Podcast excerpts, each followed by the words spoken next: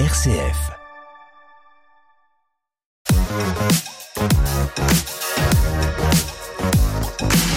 L'idée, c'est de montrer les talents qui peuvent exister sur notre territoire. Bonjour Eric, Bonjour Jérôme. bienvenue JB. Merci Jérôme, très content d'être avec toi. C'est un merveilleux artiste qui chante aussi bien notre société que notre époque, ses petits travers.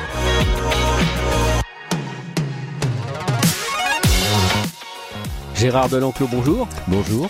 Alors là, on a vraiment ce qu'on appelle un personnage. Je peux pas dire autrement. On a, c'est un sacré bonhomme. c'est- Je pense que le moule est cassé là. Euh, quel âge t'as d'ailleurs, Gérard? On peut le dire tout de suite. 78 ans depuis une semaine. Voilà, t'en fais, t'en fais, t'en fais moins nettement. Et surtout, on a 50 ans de journalisme derrière le bonhomme. Carte de presse euh, 1972, oui. Oui, donc euh, pour ceux qui ne connaissent pas, je peux dire que c'est c'est vraiment dans les premières cartes de presse. Aujourd'hui, on reçoit l'écrivain euh, L'ombre des oliviers. Tu nous sors un livre aux éditions Maya, mais il faut vraiment replacer dans le contexte. Gérard, c'est un personnage, c'est aussi un, un comédien. Par moment, tu as aussi été comédien, parce que c'est aussi dans ton cursus. J'ai fait du, j'ai fait du théâtre, j'ai fait le conservatoire d'art dramatique euh, de Besançon, j'ai travaillé avec une troupe de théâtre amateur pendant 5-6 ans, qui était le théâtre de Franche-Comté. Et, puis, bon, tu expliquer que tu as connu le RTF, hein, quand Je- même. Je, suis rentré à l'ORTF en 72. Voilà, et tu as été rédacteur en chef à France 3. France 3 de 1978 à 1981 et ensuite chargé de mission auprès du directeur national de l'information jusqu'en 84 et j'ai quitté la télé en 84. Alors Rémois, là aussi il faut l'expliquer. Enfin Rémois, Euh, 40, Rémois euh, professionnellement, 40, euh, et 47 ans. depuis, Rémois. Oui, oui, 47 ans à Reims, oui. Ben, on va expliquer que t'es pas Rémois d'origine du tout. C'est d'ailleurs le, le cœur de ce livre. C'est même la clé de ce livre. Hein. On va y, on va y venir. Alors, je vais t'expliquer. En fait, moi, j'ai lu ton livre. Euh, volontairement, je voulais lire le plus près possible de l'interview. Euh, le jour, tu m'as dit, est-ce que tu as lu mon livre J'ai dit oui, c'était non, parce que je savais que j'allais le lire. Et je voulais le lire vraiment juste un peu avant qu'on se rencontre pour que ça soit frais. C'est très frais dans ma tête et j'ai vraiment énormément aimé ton livre, qui est très fort, hein, qui est vraiment, euh, qui laisse pas indifférent. J'en ai parlé à une ou deux personnes autour de moi depuis hier et qui me disent ah j'ai envie de le lire du coup. Euh, alors il y a un dernier chapitre qui est particulier, hein, mais euh, on va y, venir. Faut expliquer déjà qu'on a affaire parce que bon, tu expliques l'enfance volée est, un, est surmontable. C'est l'essentiel euh, d'un message, si tant est qu'il y a un message dans, euh, dans un livre d'autofiction. Euh, lorsque je dis que l'enfance volée est surmontable, ça veut dire que ça n'est pas parce qu'on a été battu enfant qu'on bat. Ça n'est pas parce qu'on a été violé qu'on viole. Ça n'est pas parce qu'on a eu une enfance difficile qu'on doit avoir toute une vie difficile et un avenir difficile. Et là, je crois que je suis même assez violemment opposé à ce qu'on appelle les circonstances atténuantes. Nous sommes ce que nous faisons et rien d'autre. Oui, enfin qu'on lit ton livre comme alors il faut expliquer. Donc t'es un gamin d'Oran déjà. Faut, si on comprend pas ça, on comprend. On n'a pas toutes les clés. T'es un gamin, t'es d'Oran déjà. Hein. 1949, j'arrive à Oran et je quitte Oran en 1962. T'as quoi, 17 ans à cette époque? 17 ans. Ouais, c'est ça. hein. 17 ans pile et c'est euh, une semaine avant l'indépendance de l'Algérie. Ouais, tu t'es pris. Alors la guerre d'Algérie, c'est 7 ans de ta vie, mais c'est 7 ans qui ont tout conditionné quand même, qui ont vraiment marqué l'homme que tu es devenu, que ça a participé à, à la façon dont tu étais façonné. C'est la question, c'est la question essentielle que, que le narrateur se pose, hein, puisque je dis bien autofiction, euh, il y a de la fiction et il y a de, y a de la biographie, il y a de l'autobiographie.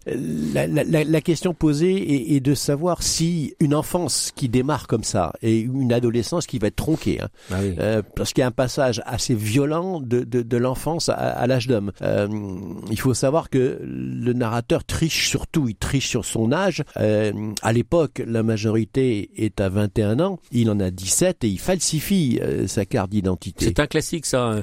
Il y a beaucoup de gens qui faisaient ça à l'époque pour ou aller à la guerre ou pour enfin pour se libérer de la famille, euh, pour conduire en cachette. Moi, j'ai conduit sans permis, je peux le dire euh, tranquillement. Bon, euh, ça se fait plus, ça doit, doit pas se faire. Simplement, la, la question est est-ce que ce paysage de guerre et c'était un paysage de guerre assez compliqué parce que euh, vous aviez une double guerre, une, une, guerre des forces françaises contre le FLN. Ça, c'était autour des villes, le, euh, dans les djebels, dans la montagne. Et il y a eu une guerre civile euh, avec la, la, montée de l'OAS dans les années 61-62. Et c'est cette guerre civile que j'ai vécue, avec des fusillades tous les jours dans oui, les parce rues. que toi, tu as une enfance, tu as vu, t'as, as vu la mort très tôt, dans les rues, sur le trottoir. Oui, oui. Vraiment, tu as vu des coups de mitraillette, tu as vu Oui. des gens se faire ce que tu appelles des ratonnades, des ratonnades d'oran, quoi. Enfin, tu as vraiment eu ça sous le nez très jeune. Mon, mon premier mort, euh, je devais avoir 14 ou 15 ans. C'était au pied du lycée. J'ai j'ai vu un militaire mourir contre un arbre, s'étaler euh, sur le bitume. Euh, je je l'ai vu dans son dernier souffle. C'était le premier. J'en ai vu euh, des dizaines derrière. J'ai vu des voitures exploser. J'ai vu des incendies. Euh, j'ai même vu des avions tirer sur la ville. Ah oui, euh, Les chars et les half-tracks. ah là là, oui. Il y a un passage sur la place des Victoires. Je suis un peu navré. Ça ressemble un peu à western, mais c'est un western avec euh, des chars, des half-tracks et des mitrailleuses. Et toi qui bouges pas. Je ne bouge pas parce que euh, oui, Tu t'en fous en fait. Moi, on me l'a, on me l'a beaucoup reproché. Hein, et il y a beaucoup de chapitres qui se terminent par je m'en fous. Est-ce qu'il y a un rapport avec Camus, euh, un peu l'étranger de Camus euh, Est-ce que tu as fait le lien ou pas du tout avec ce côté euh, je m'en fous quoi? Enfin finalement Camus dans l'étranger il tue un il tue un arabe sur la plage uniquement parce que finalement il s'en fout parce que Oh, c'est, c'est, c'est même. Vous avez raison de faire allusion à Camus. je, je lis Camus, j'aime Camus. On n'a pas la même Algérie tous les deux. Euh, lui, c'est l'Algérie des années 40-50, et lui, c'est plutôt Alger que Oran. Encore qu'il ait écrit euh, la Sur peste, Oran un la peu, peste à- euh, sur Oran. Euh, lorsqu'on évoque euh, Meursault, qui est l'étranger, et lorsque le juge lui demande, mais trois balles, il y en a quand même deux de trop, quoi. Et il répond, c'est à cause du soleil. ouais, ouais, c'est C'est, bien c'est, expliqué, c'est ouais. toute l'absurdité de la vie. C'est pourquoi bah, j'avais mal aux yeux, j'ai tiré. Quoi. Ah, je me ressens sur ton livre parce que j'aime tellement ton livre. Je, je- si on, on- comme on est tous les deux très bavards et qu'on se connaît, la chance de se connaître à côté, je- j'ai peur de passer à côté. C'est c'est un livre qui déjà il commence d'entrée, tu tu butes euh, l'auteur du livre. Déjà tu règles le problème, tu arrives, tu butes l'auteur du livre. Quoi. Euh, On, on sait pas. oui, enfin on sait pas, mais enfin tu, tu finis sur une, enfin l'auteur finit sur une civière euh, perfusée, c'est pas bon signe. Il se prend des le livre, le livre ouvre dans une librairie pour Oui. la dédicace Une librairie du- rémoise. du, du- oui, du- de la place d'Erlon de l'ombre des oliviers et il se termine dans cette librairie où effectivement On comprend mieux le geste. le type qui a tiré, on va comprendre après qui c'est. On Voilà. va comprendre parce que euh, au milieu du livre on sait qui a tiré et Suspense, C'est quand même dramatique parce que ça se passe entre copains. C'est un règlement de compte 60 ans après entre deux copains. Voilà. Alors moi j'aime bien. Alors le livre il m'a beaucoup ému, surtout euh, les premières parties parce que bon il y a de l'enfance, il y a de la douleur. En fait, euh, tu as 6 ans, tu appelles ça l'âge des audaces impunissables. Avec euh, les premiers émois, euh, il y a Christiane, euh, cette enseignante. Euh, C'est il en faut très peu qu'on est jeune pour avoir des petits émois comme C'est ça. fabuleux, six ans. c'est fabuleux, euh, et c'est pas euh, quelque chose qui appartient au narrateur et à lui tout seul. Non. Un jeune, la meilleure des pédagogies, c'est celle-là. Je suis vraiment navré. Euh, Vous mettez une jeune institutrice, pas forcément belle, elle sourit, elle est calme, elle a toute la patience du monde, et elle va apprendre à un gamin à lire et à écrire. À partir de là, euh, le narrateur va être marqué par cette première expérience de la douceur, parce qu'elle lui a pris le porte-plume de la main gauche pour le passer dans la main droite. Il- tout- toute cette douceur, toute cette fraîcheur va le suivre. Il va être le premier de la classe à chaque fois qu'il aura en face de lui une institutrice ou un professeur femme. Qui d'ailleurs a au, a au point que quand c'est les vacances scolaires, ça t'ennuie quoi. Ça, c'est trois euh, trois mois de mort un peu pour toi quoi. Alors, Euh, suspens quoi. Là, c'est un autre volet euh, de l'affaire, c'est que le narrateur vit dans une famille un peu difficile et décousue. Ah oui. Euh, le père a fait de la résistance, le père a fait l'Indochine, et quand euh, il arrive en Algérie, c'est trois séjours en Indochine, et c'est une famille qui ne sera jamais, jamais, jamais réunie. C'est une famille difficile. C'est Pas une famille aimante du tout. c'est- une famille militaire. et la mère est encore plus militaire que le père. Et il y a une discipline d'enfer. Et quand euh, l'école est finie, c'est l'enfer qui commence. Les trois mois de vacances en Algérie, c'est trois mois et pas deux mois. C'est véritablement l'enfer. Et c'est pour ça que le narrateur quitte euh, la cour de récréation en, marche arrière, en, en regardant les feuilles. Et dans un pays où il fait très chaud, les feuilles euh, du début juillet sont déjà presque celles de l'automne. Elles sont grillées. Je lis un passage. Une famille au jour le jour. Pas de passé raconté et pas d'avenir annoncé. Chez nous, on ne se parlait pas, on gueulait et on s'engueulait. On venait de nulle part et on allait n'importe où. C'est euh, exactement ce que j'ai essayé dit, là. et et ce que j'ai essayé d'expliquer, mais qui ne doit absolument pas servir pour la suite. Il faut oublier euh, tout ça, il faut l'avoir digéré, et il faut savoir que peut-être être élevé à la dure, comme on disait avant, ça peut servir. Ça n'a pas que des mauvais côtés. Alors tu dis, je suis, tout, je suis aujourd'hui ce que j'ai toujours détesté chez mon père, ce que je voulais pas être, un mec qui ne peut retenir ses larmes. Il y a beaucoup d'émotions dans ton livre. On sent peut-être que tu as écrit des fois avec des larmes aux yeux. Je, je, suis navré, mais ça fait partie des faiblesses et des faiblesses qu'il faut avouer. Euh, c'est pas forcément une faiblesse d'avoir des. Moi, quand j'entends la Marseillaise, je pleure. Voilà. Voilà. Et ça, c'est. Avec mon père, ce héros ou pas, parce que ton père est un héros et en même temps peut-être pas. Enfin, et avec un passé compliqué avec ta maman, il y a un passé trouble. Enfin, faut pas déflorer le livre, mais il y a un mystère autour de ta maman, sur ta, sur ta naissance, sur peut-être tes origines. Sur, sur mes origines, sur ses origines à elle. Après avoir fini ce livre, j'ai appris que non seulement ce que je savais, qu'elle avait des origines marocaines, mais qu'elle avait aussi des origines algériennes. Et si on a vécu en Algérie à partir de 49, c'est que ma mère a dû dire à mon père, viens, on y va. Voilà.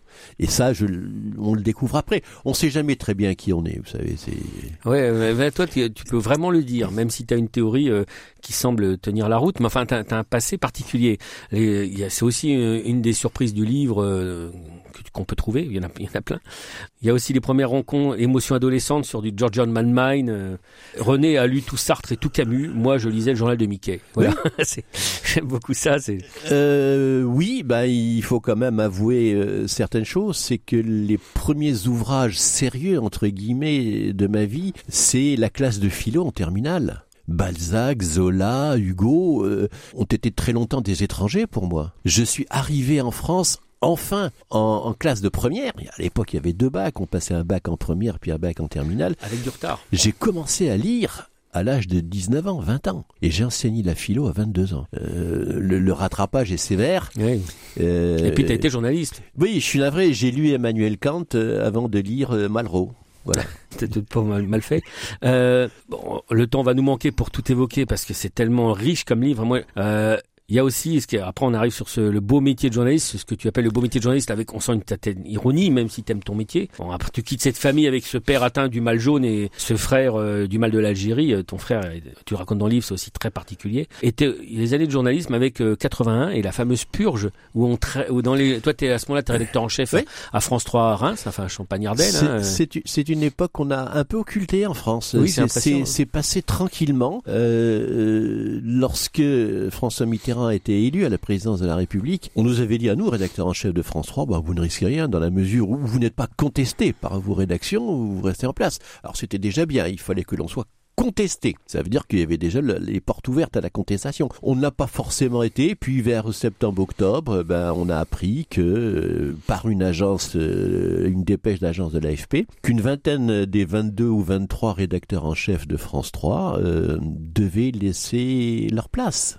on m'a dit ce jour-là, vous êtes un bon journaliste, on n'a rien contre vous, mais il faut laisser la place à la nouvelle sensibilité. Je savais déjà qu'il y avait certaines sensibilités dans le journalisme, mais là, on le disait C'était clair, c'était clair. On est déjà à la fin de cette interview, c'est encore pire que je pensais, mais je savais que ça, sera, ça passera à la vitesse de l'éclair. Il faut vraiment que vous lisiez ce livre, c'est une énorme mise à nu, dans tous les sens du terme, avec des passages, je préviens quand même les lecteurs, parfois très crus, hein, très, on est dans des choses très personnelles, enfin, je peux pas, je fais exprès de le glisser dans les dernières secondes euh, d'interview, mais euh, vraiment, euh, c'est un livre qui vous laissera pas indifférent. À mon avis, vous découvrirez beaucoup de choses et ça peut parler à beaucoup d'entre vous. Voilà. Merci infiniment, Gérard, et j'espère euh, que tu auras beaucoup de lecteurs car ce livre le mérite. Merci, Jérôme Gorgeau. À bientôt.